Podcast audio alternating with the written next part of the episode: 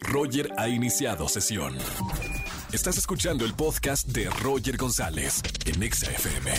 Seguimos en XFM 104.9, es jueves de recomendaciones. Oscar Uriel lo tengo en la línea. ¿Cómo estás, amigo? ¿Qué recomendaciones hay? Así es, mi querido Roger González, como todos los jueves, un placer darle las recomendaciones para este fin de semana. Son dos producciones, eh, dos podemos encontrar en Cinepolis Click, por cierto. Nuevo Orden. Esta es la película mexicana de Michelle Franco, muy controvertida, por cierto. Eh, la diferencia de las clases sociales y la militarización en un país situado en una circunstancia distópica, pues creo que son los asuntos centrales de una de las películas más polémicas y controvertidas de los últimos años. Sin embargo, también quiero decirte, Roger, que es un título que me gusta muchísimo. La mera verdad, no entiendo la polémica alrededor de Nuevo Orden más que un ensayo sobre las clases sociales, lo cual pues es una lectura que le podemos dar si así lo queremos. En lo personal considero que la película va de cuando el Estado militar toma el poder de un país y, y lo que sucede. Finalmente creo que es un asunto muy cercano y muy grave. Es una historia cruda y descarnada y sin duda alguna la producción más ambiciosa de Michel Franco hasta este momento, pero también una de sus películas que más me gusta de su filmografía, junto con Después de Lucía.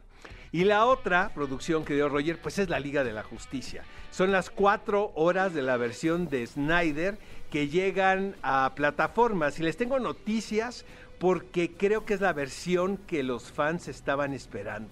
Por supuesto que me gustó mucho más esta versión que la que nos entregó Joss Whedon hace algunos años.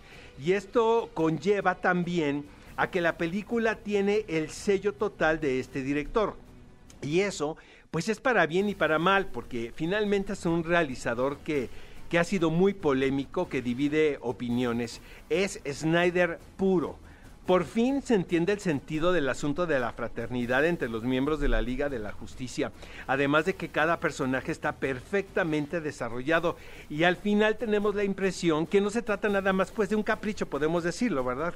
Sino de una película que merecían los fans. Las secuencias de acción están muy bien montadas y esto es muy curioso porque eh, no siempre sus escenas de acción me gustan en anteriores películas me resultan a mí un tanto estridentes, pero aquí la verdad la sentí bastante bien. Es una película que no me aburrió y que, te voy a decir algo, quiero volver a ver.